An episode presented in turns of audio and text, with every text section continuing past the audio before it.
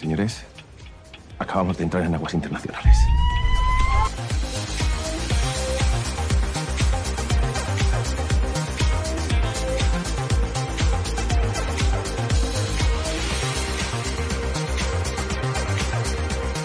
Bienvenidos una vez a nuestro segmento Cinefiliando, donde hablamos de lo mejor del cine, lo, nuevo, eh, nivel de series también.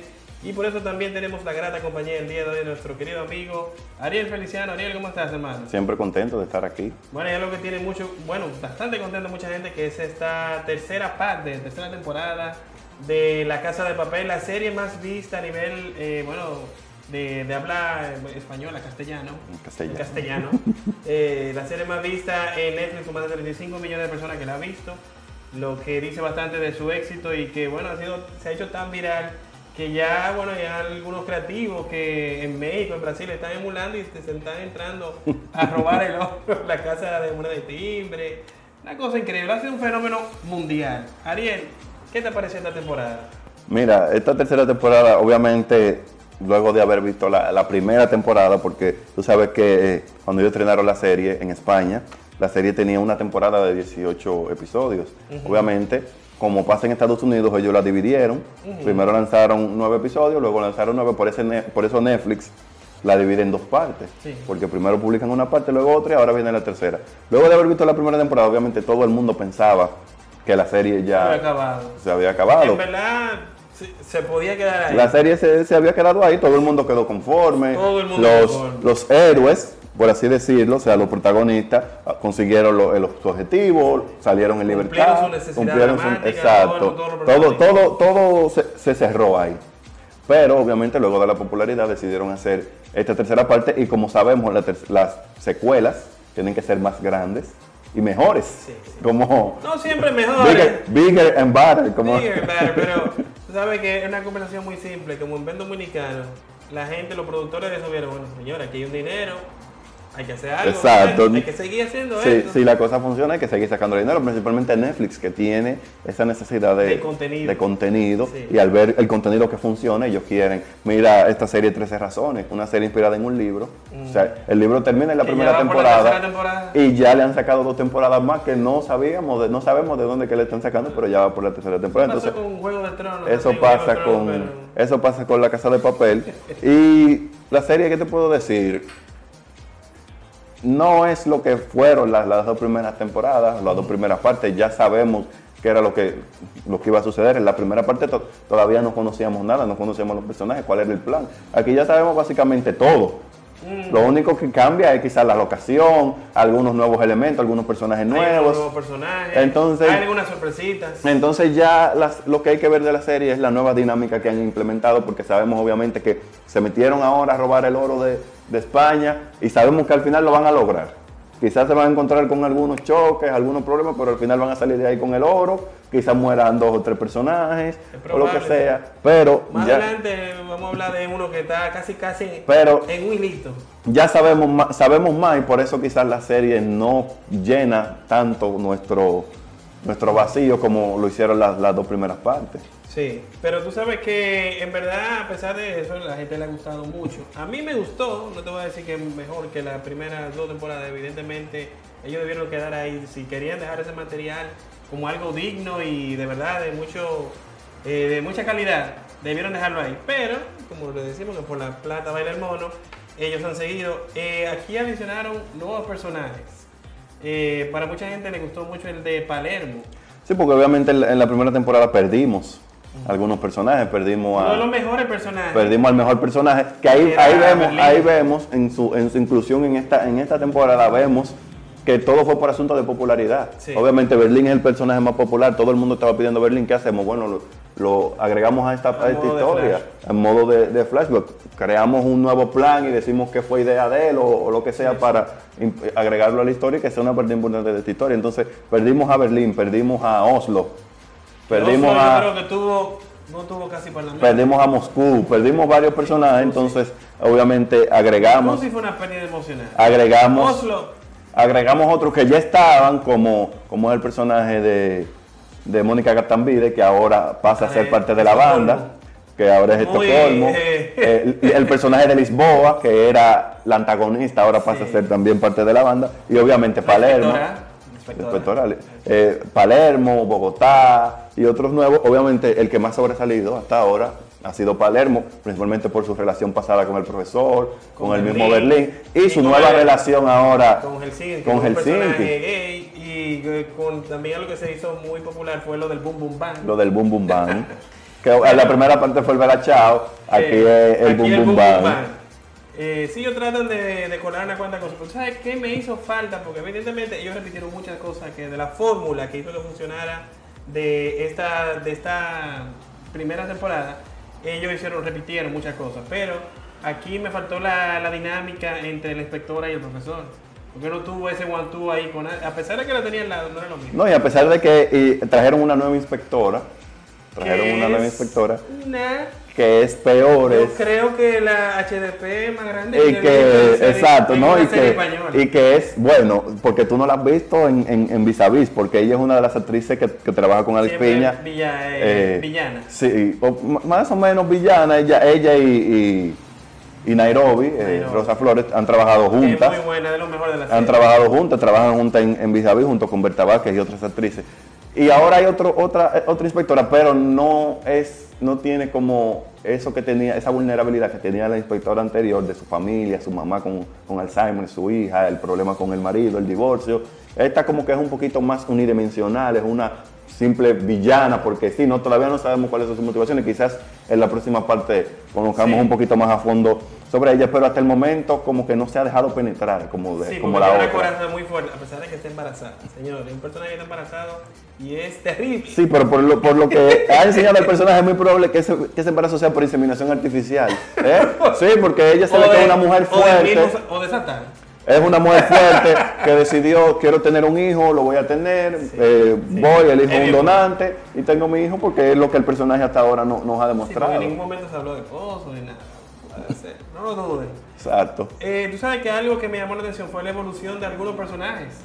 Como fue el caso de Denver, que tuvo una ligera, ligera evolución, ya más preocupado porque Sí, ahora es un padre de padre de familia. familia. La misma Estocolmo, ahora un poco más brava. Sí, porque ella ya vio Ya ella es parte de la que banda. es parte de la banda y se lo dijo. Cuando salí entrándole a tiro a la policía en el otro robo, ahí sí estaba bien, pero ahora no, ahora tú quieres que yo me quede, ¿verdad? Tú sabes que otro personaje que llamó mucho la mi, mi atención y que es uno de los favoritos de mucha gente por, por lo cómico que resulta en las situaciones donde se encuentra, donde se mete, es Arturito. Arturo. No, oye, ese, ese personaje yo lo odiaba. Arturo, yo odiaba ese personaje. Obviamente, Sí, es entendía el que, personaje que te lo ponen para que tú lo odies. entendía que su dinámica con Helsinki era bien, bien entretenida. Eh, también ese triángulo amoroso entre Hombre, Denver. Mónica y, y Arturo. Pero ahora como lo quisieron agregar, cuando yo veo que él aparece por primera vez, que lo presentan Haciendo como un héroe, haciendo un texto, ¿Qué es como que yo dije, como que... mm, No, no, no. pero no está tan mal lo que hicieron de que él volviera, porque ese es su momento de gloria. Su momento, Es un boca sonido. sí, su momento, su momento de gloria fue estar ahí adentro. Entonces él dijo, bueno, tengo la oportunidad de volver a ese momento de gloria. También tenía la oportunidad de hablar con Mónica, porque hasta, hasta el momento no había tenido la oportunidad, y de preguntarle por su hijo. O sea que no estuvo mal, pero aún así yo odio, ¿Sabes que odio ese personaje. eh, sí, un personaje que fue diseñado para eso, eh, ser despreciable. Eh, el caso también, con él sí fueron consistentes en alguna cosa, eh, no tanto con otro personaje, en el sentido de que el hombre cada vez que ve a Mónica gastar video. Sí, no, eh, ese- esa mujer todavía, todavía él le dice que esa mujer es... Sí, sí, sí. En la, pri- en la- creo que en la segunda o en la primera temporada tiene un momento que todo el mundo dice, pero señor, ¿y qué fue? y ahora también. pero son de las cositas que uno se queda. Y ahí, en ese momento, uno ve la evolución de Mónica. Sí. El momento de, la primera parte momento. y en el momento de ahora, en esta tercera parte, cuando ya ella es parte de la banda, que le saca la pistola y le dice, si me vuelve a poner la mano, Mónica no coge ese. Si me vuelve a poner la mano, ya... Bueno, entonces hay que entender que fue el personaje que más sobresalió en esta temporada. Obviamente en esta temporada el, el personaje que más sobresalió ha sido Palermo, Palermo. obviamente por todo lo que ha causado, el, el ideólogo de este, de este nuevo plan, eh, el líder dentro de... Por, por eso quizás también... fue el nuevo Berlín. Él es el nuevo Berlín, quizás por eso ha sobresalido tanto, por, es el nuevo Berlín. Eh, su relación con Helsinki y su relación con, con Nairobi, lo que, lo que ha traído esto, que fue algo que de lo que más me, me llamó la atención de esta temporada, eh, cuando Nairobi le dice que tú no sabes lo que es el amor, tú nunca te has enamorado, y luego le dice lo, que, lo de Denver, su sentimiento por Denver, y que lo que él está haciendo con Helsinki no está bien, y le dice a Helsinki que lo ama y todo eso. O sea, esa, esa escena ahí para mí fue de lo, de lo mejor que se hizo esta temporada. Si tú sabes que el personaje de Nairobi fue otro que tuvo una evolución, porque era de los personajes como más frío calculador, y aquí se ve muy emocional. Especialmente, eh, atención, hay spoilers en este review, especialmente al final de temporada, cuando le, hace, eh, le hacen esta trampa Con- emocional con su con el osito con de peluche. hijo. Y de verdad que el desenlace es algo fatal que te deja, incluso es uno de los cliffhangers del final de temporada. Sí, que todo el mundo piensa que va a suceder algo. Yo entiendo que no. Yo espero que, no. Yo espero que Hay no. otros personajes que debieron morirse hace tiempo. ¿Cómo? Sí, Río. Río. Mira, Río, cuando Río lo sueltan, cuando Río lo sueltan, no. obviamente spoiler, cuando Río Río lo sueltan, matarlo. que él se para al frente, al- afuera de la fábrica y comienza a levantar el puño y hacer como, como en victoria. Yo pensaba dije, ahí. yo necesito un francotirador. Si no hay nadie disponible, que me llamen y yo voy y le doy con el rifle. Porque Río ne- verdaderamente necesita morir. La razón por la que comienza toda esta temporada, la razón por la que la banda se reúne, obviamente, es por Río, pero es la razón más estúpida que ellos Muy pudieron encontrar. Es la razón más estúpida que ellos pudieron encontrar. Y, y es una razón que quizás los fanáticos de Río la temporada pasada inmediatamente comenzaron a Creo odiarlo. que Río tiene una tasa muy bajita de fanáticos hombres. Hombre, sí, Las sí, es cierto. sí, Las mujeres sí. Está bien, nosotros tenemos a Tokio, que Tokio es uno de nuestros personajes favoritos, evidentemente. Claro. Está muy. No, yo puedo una temporada de flashback de Tokio en la playa. Sí, de Tokio en la playa. Chino, sí. Chino Darín, Chino Darín, está muy bien, está muy bien. No solamente, no solamente hijo de, de Ricardo Darín, sino que está Pero muy es un bien. personaje que, siendo sincero y siendo fuera de todo eso, debió morirse también, porque es que es muy imprudente, muy reckless. Mira, uno de los momentos más estúpidos, por así decirlo, dentro de la serie, está el momento eh, cuando lo atrapan a Río por, y la forma en que lo atrapan. Pero otro de los momentos más estúpidos es cuando él termina con Tokio, en el momento que termina con Señores, Tokio. lo mismo que le dijo Denver, que Con un- con un- increíblemente Denver, Denver. el que sería como parecido Rogen, Rogen. Seth Rogen. Eh, señores, es la voz de la conciencia en esta vuelta, increíble. Y él le dice, señor, una, una puta dinamita, ¿cómo tú le dices? Espera que salgamos de la vaina y después tú terminas. Amigos, sabemos que Tokio es la más volátil del grupo, es la más... Vimos lo que hizo en la primera temporada. Ya ella estaba fuera de la fábrica y vuelve y entra. Además que ese hombre, él parece que lo rompieron en, en donde él estaba, porque lo torturaron, lo rompieron porque, oye, ¿cómo que tú ves a una mujer como Tokio desnudándose? Y tú dices, tengo que terminar contigo. Hermano, resuelva lo que está en su frente primero.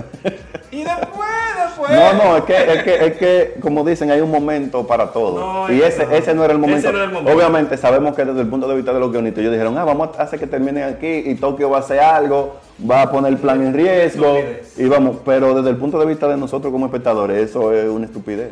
Sí. Bueno, entonces, ¿qué tú crees? ¿Cuál, cuál tú crees que fue la mayor sorpresa o el giro que más te impresionó de la temporada? Especialmente para los últimos capítulos que fueron donde la, la tensión subió bastante. Mira, lo que más me sorprendió fue que atraparan a, A Lisboa. a Lisboa. Sí. Eso me sorprendió bastante. Eh, y, que el no profesor, y que el profesor cayera en su propio juego. Sí. Que el profesor cayera en su propia trampa. Mm, Eso, pero entiendo también las razones por, la- por las que lo hicieron. Obviamente uno tiene que entender las razones. Este plan, aunque al principio lo vemos como Tokio tratando de rescatar a Río, en realidad hay un trasfondo detrás del plan y es qué busca el profesor con este plan. El profesor busca una venganza contra el sistema por la muerte de su hermano. Sí. Sí, eso es algo que se ve bastante claro.